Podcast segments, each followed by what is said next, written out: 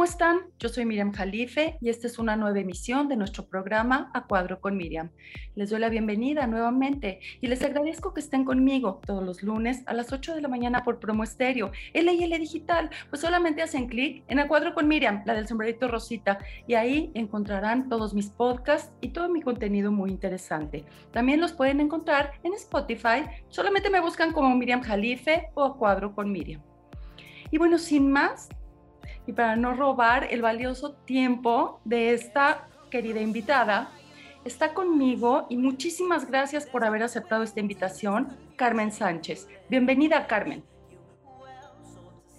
Hola, buenas tardes. Buenos días. Eh, muchísimas gracias. Agradezco mucho la invitación y el poder estar aquí el día de hoy compartiendo mi andar y mi voz en estos ya ocho años de búsqueda y exigencia de justicia, de una verdad, justicia y una reparación integral del daño a, a consecuencia de toda esta terrible violencia a la que fui sometida por un criminal que intentó asesinarme arrojándome ácido.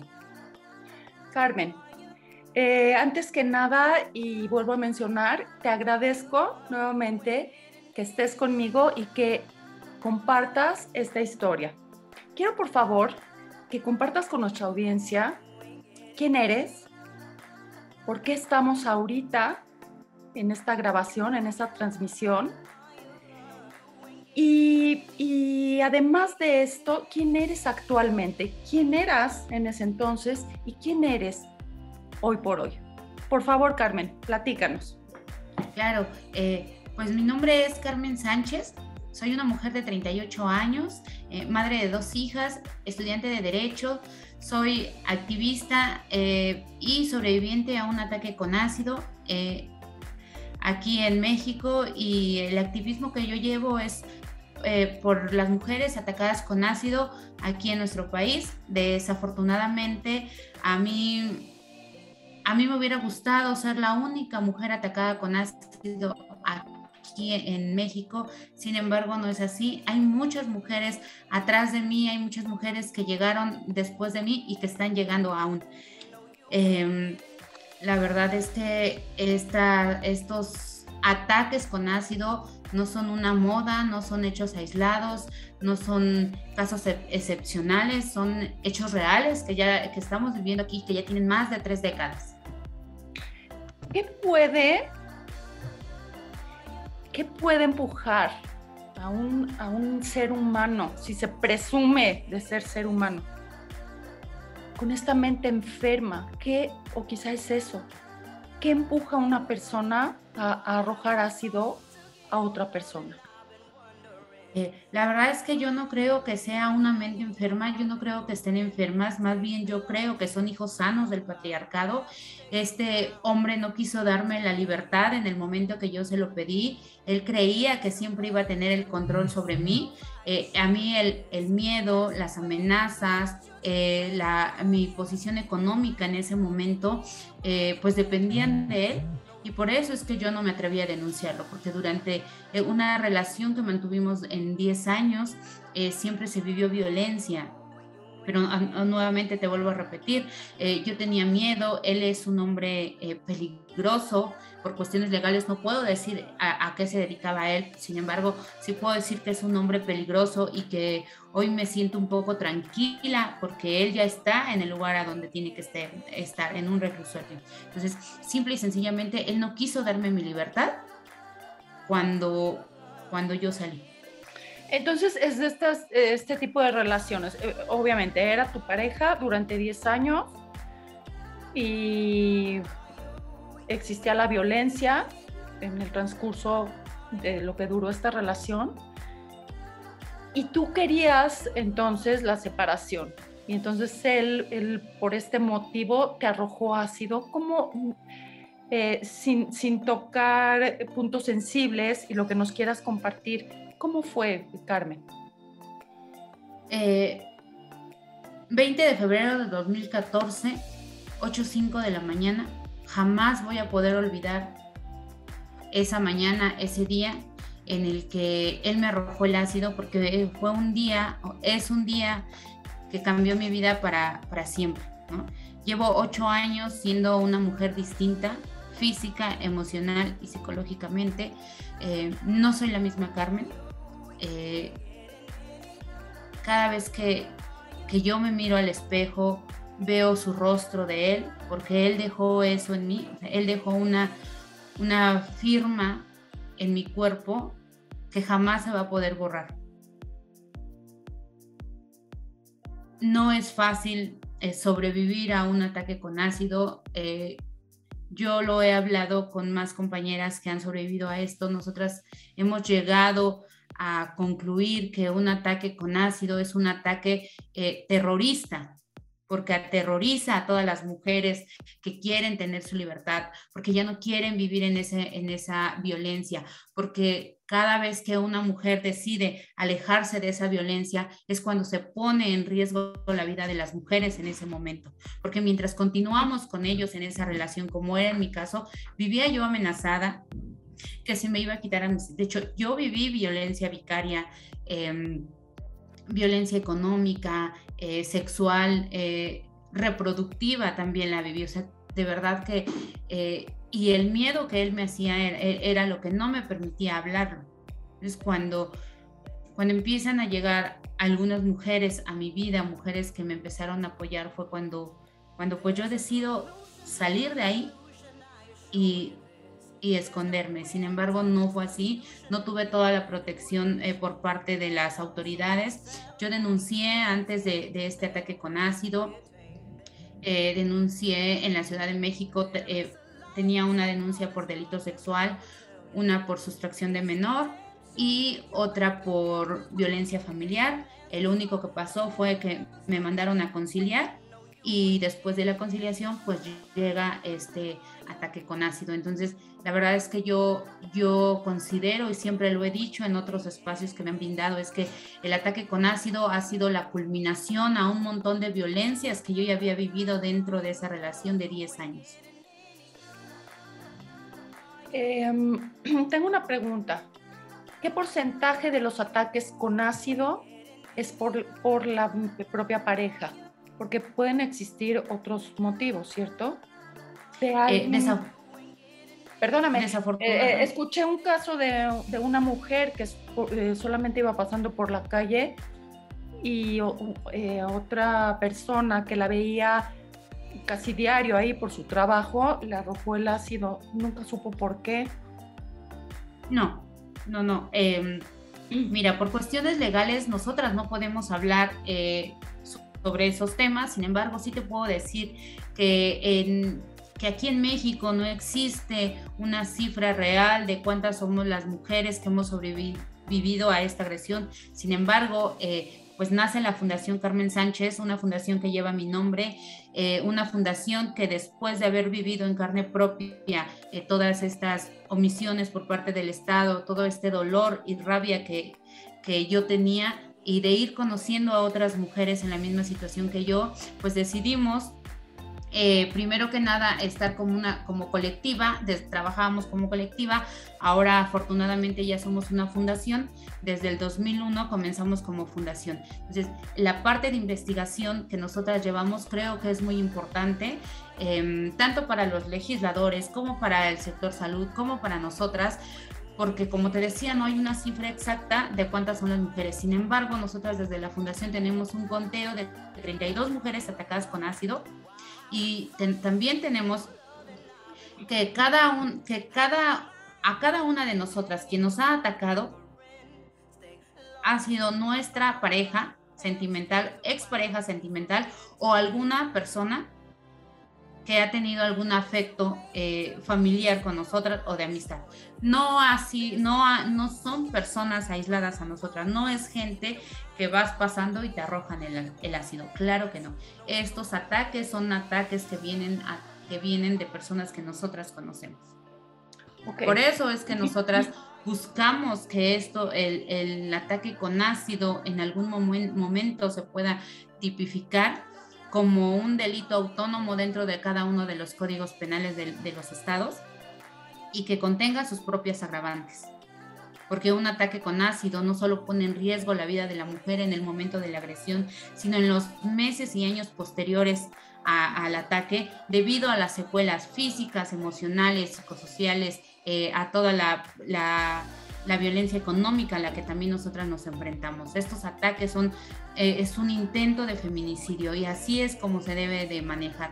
No puede quedar a, a consideración de un ministerio público, como lo fue en mi caso, que solo fueron lesiones simples, que no tardan más de 30 días en sanar, menos de 15, y que no ponían en riesgo mi vida. Cuando hasta el día de hoy yo ya llevo más de 61 cirugías, muchísimos tratamientos de dermatología, un buen de terapias psicológicas y que todavía voy a continuar con todo esto.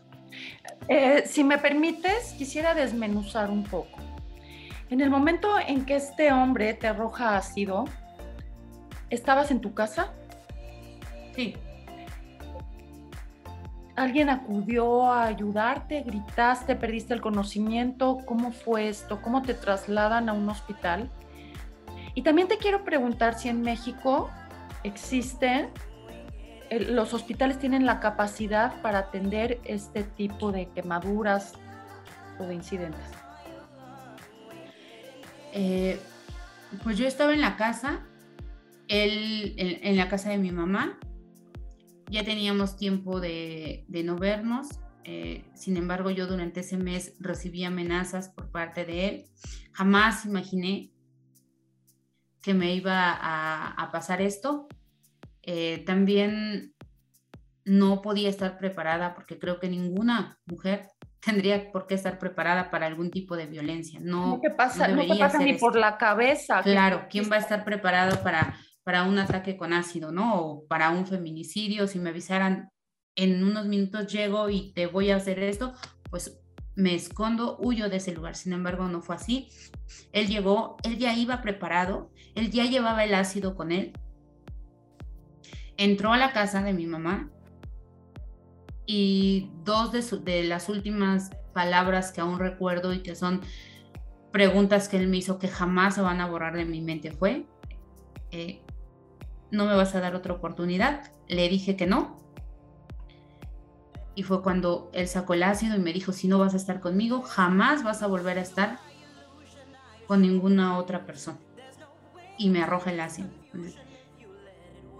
Él tuvo el tiempo de ir, buscar el ácido, comprarlo, llevarlo, y sabía cuáles eran los efectos del ácido. Él tenía toda la intención de matarme sin embargo, si yo estoy viva fue gracias a mi familia. En ese momento eh, mi familia me auxilió, yo comencé a gritar porque lo hizo en, dentro de la casa. Eh, cuando yo comienzo a gritar, mi familia que estaba baja, eh, me jalan para que él me, suelte y eso le da oportunidad a él de salir corriendo, de irse y a mí me, comenzaron a aventar agua, no la suficiente, me quitan la ropa, que el ácido ya me había eh, pues deshecho, me envuelven en una sábana y me llevan a, al hospital más cercano a mi domicilio. La verdad es que cuando yo comienzo a ver toda esta situación y digo, ¿por qué no tuve los, los tratamientos adecuados? Pues me, me pongo muy triste porque eh, al hospital a donde me llevan, eh, que fue el primero, es un hospital de dermatología que atiende a personas con lepra y que si está especializado en piel, pues me imagino que tenía o, deben tener algún protocolo para, para algunas, para otras, otro tipo de atención. Sin embargo, no es. Carmen, te me fuiste. Em, ayudar este tipo de quemaduras. No hay. A mí me, me, meten al, a ese hospital, eh, me arrojan agua con una manguera muy grande. Eh, esa presión que sacaba el agua me lastimó mucho más, era agua muy helada. Después de ahí me, sacan, me secan y me ponen una pomada, quitosel. Me envuelven con vendas, como momia me dejaron. Me tuvieron en una camilla, me sedaron. Estuve así más de, 14 horas hasta que llego al, hospital de Magdalena de las Salinas, eh, con, que tienen la, especialidad de, quemados. Llegué ahí y ahí me hicieron mi primer lavado quirúrgico, me dijeron que no, no habían hecho un, procedimiento adecuado y el ácido seguía en mi cuerpo, dañando. El, yo tenía ácido en todas partes de mi cuerpo, en el cabello, el, ese mismo ácido que quedó en el cabello y por no hacerme los, los lavados como eh, tenían que ser, me quemó la espalda, me quemó parte del cuello, eh, del cuello. Eh, el ácido ahí permanecía. estuve en el Hospital Magdalena de las Salinas, me aislaron por el tipo de, quemaduras que llevaba, me aislaron. estuve ahí ocho meses en ese hospital. El cirujano que me atendió en el momento hizo todo lo que pudo, sin embargo, él fue muy sincero y habló con mi familia y le dijo que no se me podía dar una atención más eh, porque lo que, todo lo que yo necesitaba eran eh, pues cirugías eh, estéticas no funcionales.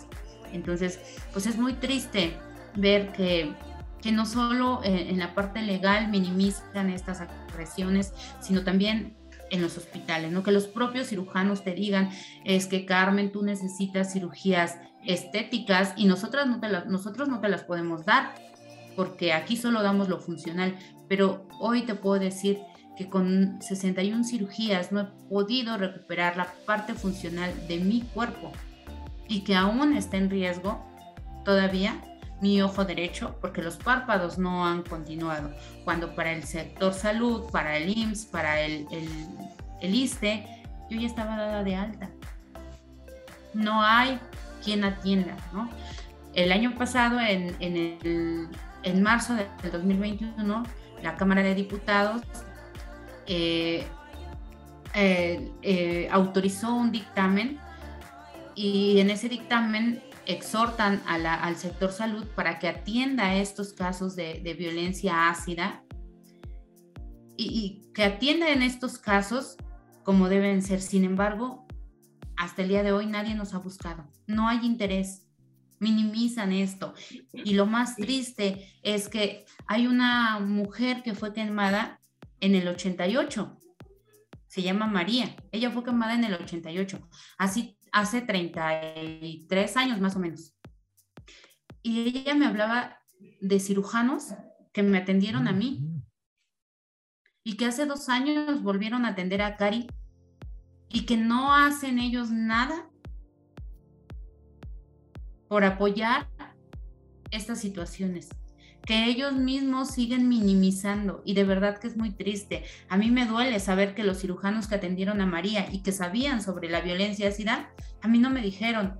Y que ahora hace dos años atendieron a Cari y que a Cari no le dijeron que yo existía y que nosotras tenemos que estar buscando y, nos ha tocado tocar puertas del sector privado para poder avanzar y continuar con unos mejores tratamientos. De verdad que es muy doloroso nos encontramos nosotras completamente vulnerables del Estado. No se hacen responsables. ¿Qué pasa entonces con una persona que no tiene la posibilidad de ver a, una atención médica pública, de atenderse con, con, eh, la medicina, perdóname, privada? Eh, mira, si, si tienen la oportunidad de atenderse en el sector privado, tienen un avance rapidísimo, ¿no? Yo lo vi con, con Ana Elena Saldaña, que a ella, la, a ella, ella fue la primera mujer atacada con ácido que yo conocí en México.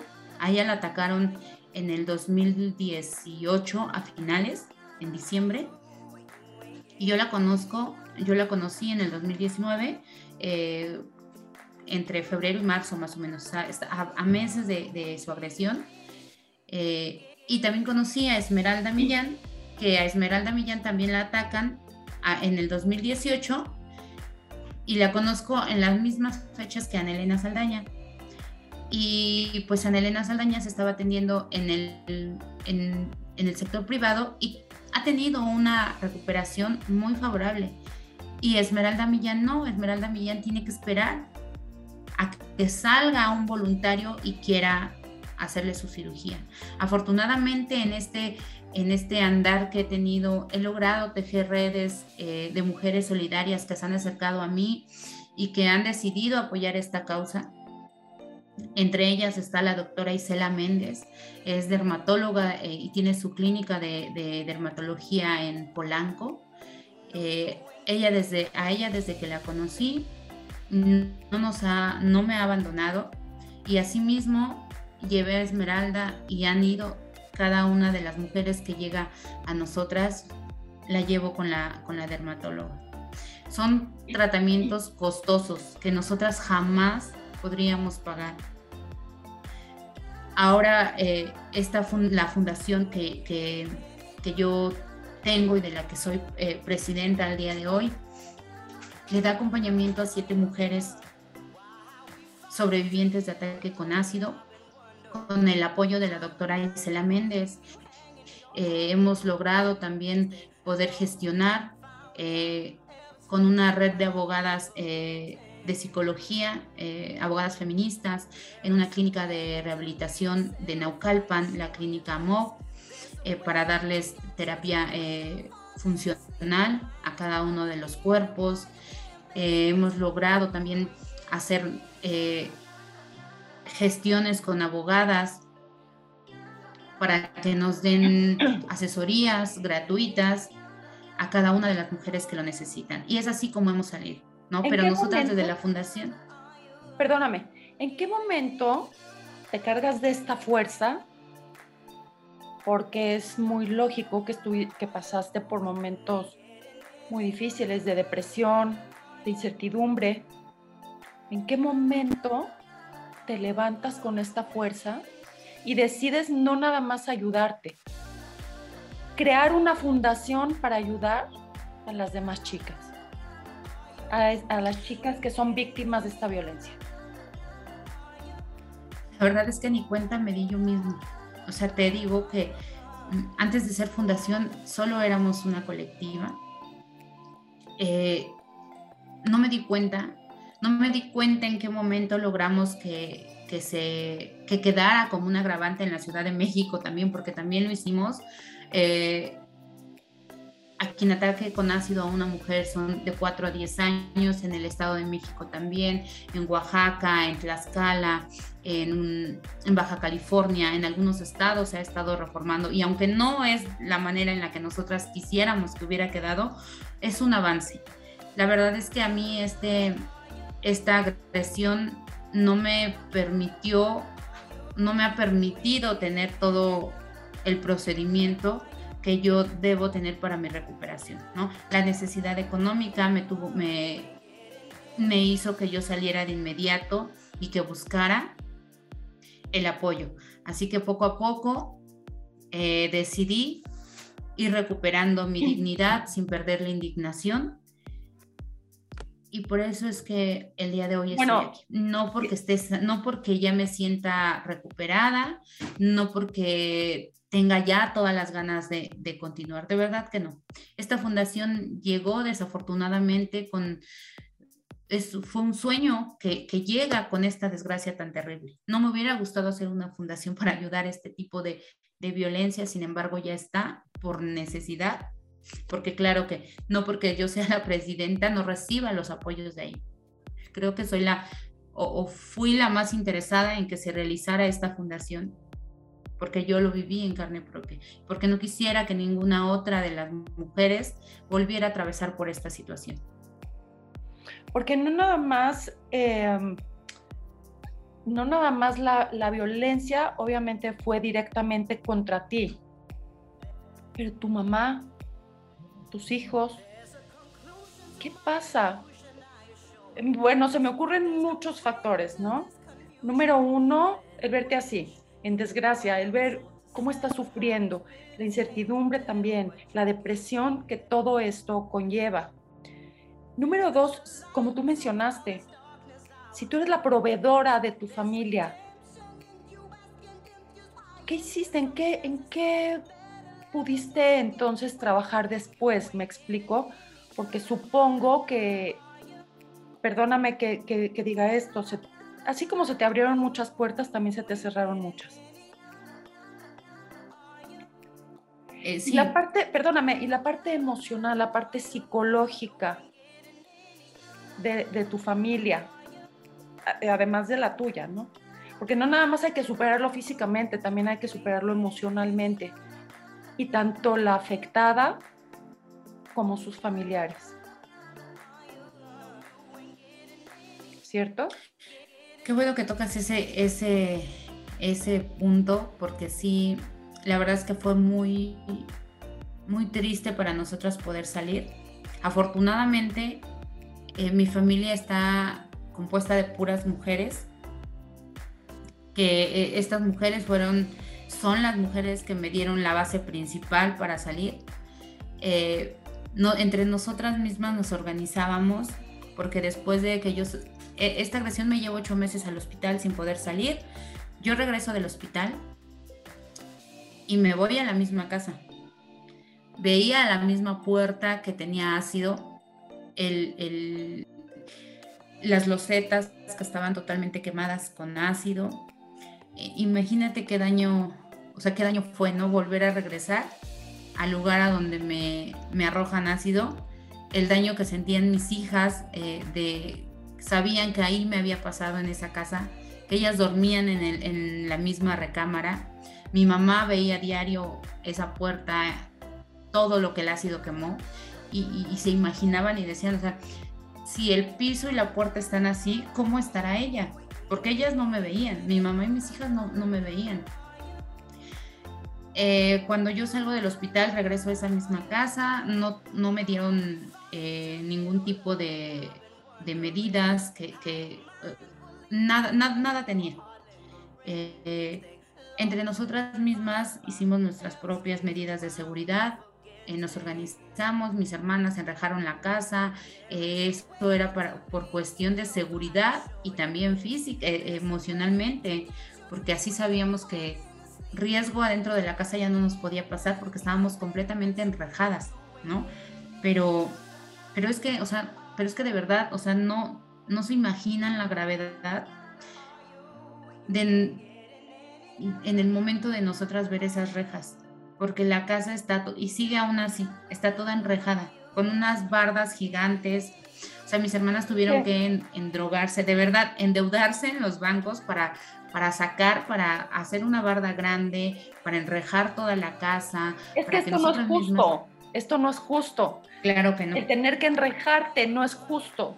O sea, como si yo hubiera sido la que cometió el delito. Es que esto habla, esto habla de, de, de una falta de libertad, ¿no? Esto habla de, carencia de libertad en todos los sentidos, en todos los sentidos, porque no eras libre ni siquiera en tu propia casa. Y tú misma, porque esta situación te obligó, y a tu, a tu madre y a tus hermanas, ustedes mismas, ahora sí que se, encarcelaron. Esto me duele mucho, de verdad, Carmen, me duele mucho porque sé que aunque quiero imaginar, no imagino ni, ni la milésima parte de, lo duro que ha de haber sido. El momento de la agresión y el después, ¿no? Cuando tú regresas a tu casa, todo esto fue un proceso. Eh, tu proceso de aceptación, tu proceso de... Quizá el haber visto esa puerta manchada de ácido o carcomida o la loseta, Quizá eso también te ayudó a superarlo porque tuviste que aprender a vivir con esto. Y... Sí, sí, dime. No, yo creo que... Yo creo que si a mí me hubieran dado las atenciones adecuadas, posiblemente yo sí hubiera eh, o tuviera una mejor recuperación. Sin embargo, no es así. Y yo hoy te puedo decir que, que yo no sé si algún día sane completamente eh, la parte mental de, esto que me pasó. Porque te vuelvo a decir, cada vez que yo me mire en el espejo, voy a ver su cara de él. he tratado de sobrevivir. O sea, he tratado de sobrevivir y, trato de resistir día a día esto. Pero no es fácil. No es fácil porque porque no fue un accidente, porque yo no nací así, porque yo sé que me lo hizo alguien con la intención de dañarme y que lo preparó y lo planeó. de verdad que... Perdóname, ¿has vuelto a confiar en, en otra pareja? ¿Has tenido pareja posterior a esto? No. ¿No confiarías? No. Pues no, no te puedo decir que jamás, eh, pero en este momento no. O sea, han pasado ocho años y hace poco tiempo que conocí a María, la mujer que quemaron en el 88. O sea, de verdad que coincidíamos. Han pasado 33 años y María me, me dice, me duele como si pasó ayer. Ok, Carmen. Porque te quitan todo. O sea, te roban la identidad, te roban tu seguridad. ¿Has, ¿Has vuelto a confiar en algún hombre y no como pareja? confías en los hombres. Quiero decir, esto lo, lo asocias con el género masculino, porque estamos hablando de procesos mentales y emocionales. Porque tú vas con todo y, mira, se nos va el tiempo. Eh, solamente te quiero preguntar si lo asocias, porque tu fundación va contra el machismo. Claro. ¿Todos los hombres son machistas? Sí. Yo no conozco, yo te puedo decir, yo te puedo hablar de los hombres que yo conozco y de, los hombres que conocen mis amigas y de los que conocen mis primas, mis hermanas y todas las mujeres con las que yo he podido tener algún, en algún momento una charla. Yo no conozco a un hombre que no sea machista. Yo no conozco a un solo hombre que no sea infiel. Yo no conozco a un solo hombre que cuando se separa de, la mujer no hable mal de ella o que no dé una pensión. No los conozco. Si existen por ahí, pues están muy lejos de, los hombres que yo conozco. Pero no los conozco, de verdad. No conozco a, a uno solo. Carmen, en alguna llamada que tuvimos tú y yo, y bueno, quiero aclarar por favor a mi audiencia que este es un foro libre de opinión. Aquí son bienvenidos todos los puntos de vista. Aquí no se juzga a nadie. Y, bueno, al contrario, me encanta em, transmitir a nuestra audiencia diferentes puntos de vista y perspectivas. Y yo te comenté, y por favor no quiero que me sea tomado mal, sinceramente yo siento feo porque en esta ciudad yo nací y crecí. Y cuando veo que destruyen estos monumentos o al otro día que pasamos y vemos todos los monumentos pintados o cortados o, bueno, no sé, este, pues la verdad a mí sí me duele. No por eso me deja de doler, por supuesto que es prioridad todo este maltrato a la mujer, ¿ok? Y, y cuando yo te dije esto, tú me dijiste que hasta que tú empezaste a marchar, y empezaste a hacerte notar, fue que entonces ya te invitaron de las autoridades a dialogar y a seguir tu caso. Entonces fue cuando fuiste escuchada. Pues es que esto, esto, esto no debería de ser nada más el 8 de marzo. Esto no debería de existir. La mujer y cada individuo, sea del género que sea, hombre y mujer, deben de ser escuchados todos los días. Debe de haber derechos para cada uno de los individuos. Desafortunadamente, las mujeres tienen que marchar solamente un día al año. Debería ser todos los días para ser escuchadas. Entonces, las autoridades no te hicieron caso a ti hasta que tú empezaste a llamar la atención y, a marchar contigo otras mujeres, a hacer ruido, pues. ¿Cierto? Efectivamente. Yo hice de todo, eh, me ha tocado hacer de todo. He pedido por favor. Yo llegaba al, Ministerio Público, a la Fiscalía, a todos los lugares a donde me mandaban a pedirles de favor que me atendieran. Mi carpeta de investigación estuvo perdida cuatro años. Cuando, cuando yo comienzo a levantar la voz, a unirme a otras personas, llego a la Comisión Nacional de Derechos Humanos. la Comisión Nacional de Derechos Humanos me da el acompañamiento a solicitar mi carpeta de investigación a la Fiscalía eh, Regional de Género de, de Ameca Meca y por arte de magia mi carpeta aparece. Cuando yo, Carmen Sola, había buscado esa carpeta por cuatro años y nunca la encontraban. Tuve que ¿Por qué? unirme a estas mujeres eh, a las que otras mujeres o otras, otras personas las llaman, em, pues que son eh, del vandalismo. Yo tuve que unirme a ellas para que se pudiera recuperar mi carpeta de, investigación, para que me pudieran escuchar, porque nadie me hacía caso. Pero o sea, de verdad. No? Hubo corrupción, ya lo habían localizado a él, ¿por qué no te hacían caso?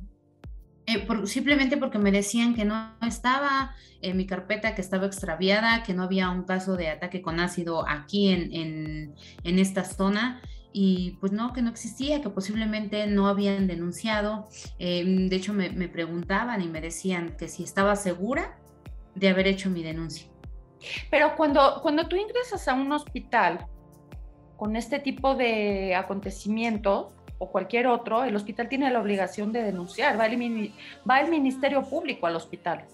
Y se hizo, y se hizo, o sea, el Ministerio Público eh, me iba a ver a, la Ciudad de México, me fue a ver como en tres ocasiones. Y en esas tres ocasiones me mandaron fotografías de que supuestamente lo estaban buscando. Yo no sé si hubo corrupción. Yo, la verdad es que yo siempre he dicho que es falta de voluntad política, por eso es que no quieren trabajar no le dan el interés. Y aquí yo vuelvo a lo mismo de siempre, o sea, es eh, la complicidad patriarcal, porque es un hombre, porque si yo Carmen le hubiera arrojado ácido al tipo que me lo hizo, a mí me hubieran agarrado de inmediato. Pero no es así. De verdad, yo he visto varios casos de mujeres que, que matan a sus agresores, que matan a los hombres que violan a sus hijas, todo el peso de la ley sobre ellas. ¿Y qué pasa con todos los violadores? ¿Qué pasa con todos los asesinos? ¿Qué pasa con estos hombres que nos han quemado y nos han destruido la vida? Está el caso de Marta, de Marta de, de Naucalpan del Estado de México también. Le dieron siete años a este hombre que le arrojó ácido a Marta. Siete años ya casi va a salir. Eso es una burla. Siete años a alguien que te desgracia la vida, que te para por completo. Porque tu vida, tu vida es muchos años, no siete años, no el tiempo. Claro, y todo lo que, yo dejo de percibir. restaurar, me explico, tanto física como emocionalmente y todo, restaurar el daño en el tiempo en el que él sale me explico que se restaure entonces todo simultáneamente. Em, ¿Cuánto tiempo le dieron a esta persona que te arrojó a ti el ácido? Aún no está, eh, todavía no tiene sentencia. A él lo detuvieron el 6 de, de, mayo del 2021, cuando lo pudieron detener, haber detenido desde el primer día que a mí me atacó, porque yo siempre dije dónde estaba. Porque no hubo ¿Él, em, nunca te pidió perdón? No hubo voluntad de ir, de ir y, detenerlo. Mira, es muy triste ver cómo nosotras como vi Carmen, ¿me escuchas? Se está, se está. Cuando ya llegó otro caso, ¿no? Es muy triste saber que estos criminales ni siquiera son buscados por las autoridades. Porque lo encontraron en un lugar a donde yo ya les había dicho. Mencionaste que es como una fraternidad, ¿no? ¿Es solamente entre hombres o también las mujeres?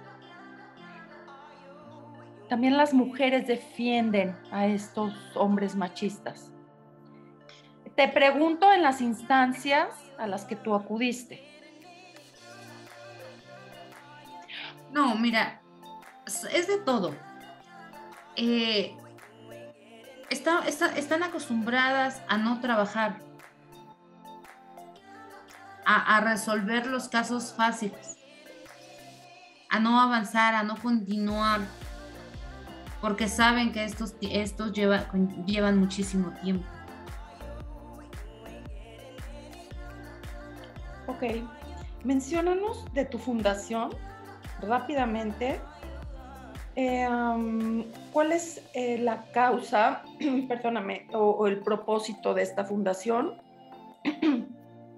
Por favor, invita a, y no nada más a estas mujeres que sufren, ¿es exclusivamente para mujeres que sufren ataque con ácido o también otro tipo de violencia? No, esta fundación es eh, únicamente para mujeres atacadas con ácido o algún otro agente corrosivo.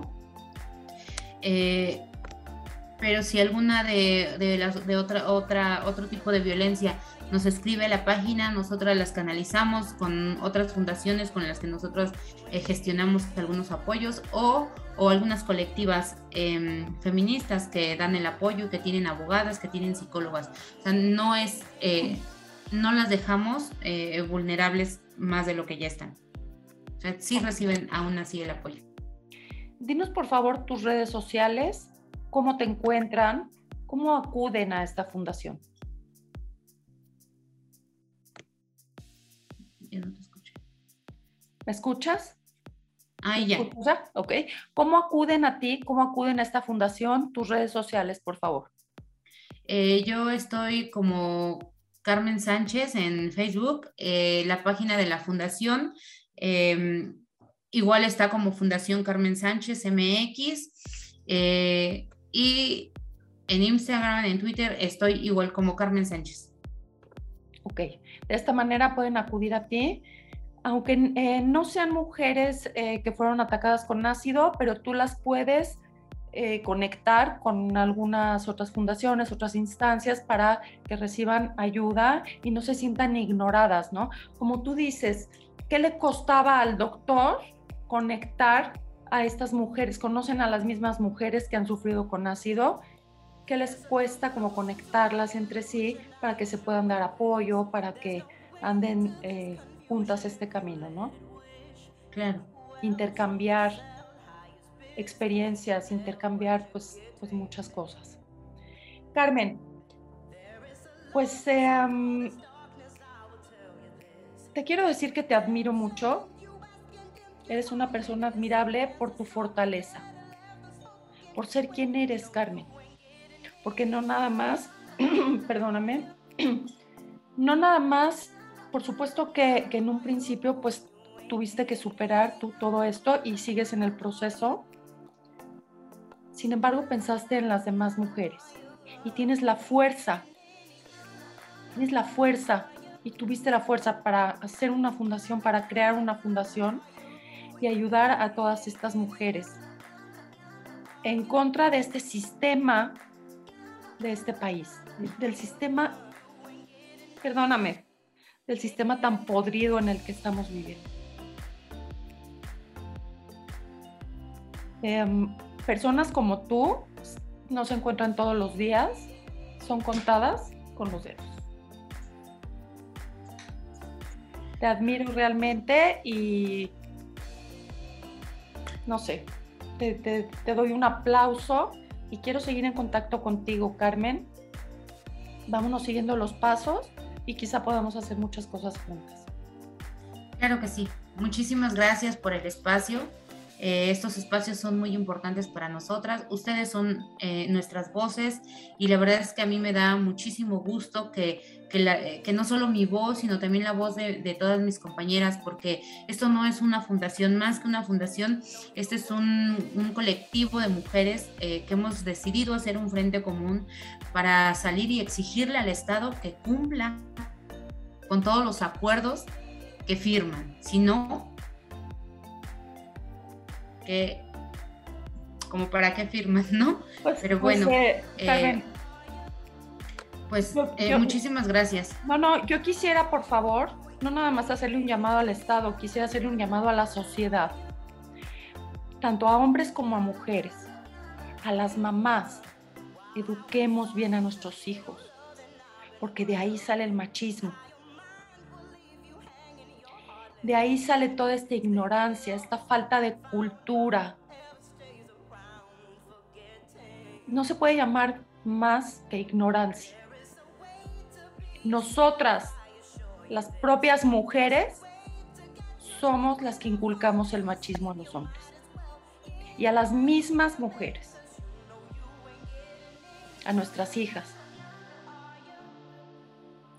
Y me da mucho gusto que existan mujeres, las nuevas generaciones, que por lo menos, yo no sé cuánto tiempo lleve este cambio, pero por lo menos ya lo estamos escuchando. Ya lo están haciendo notar. Porque antes lo dábamos por un hecho, ni nos dábamos cuenta.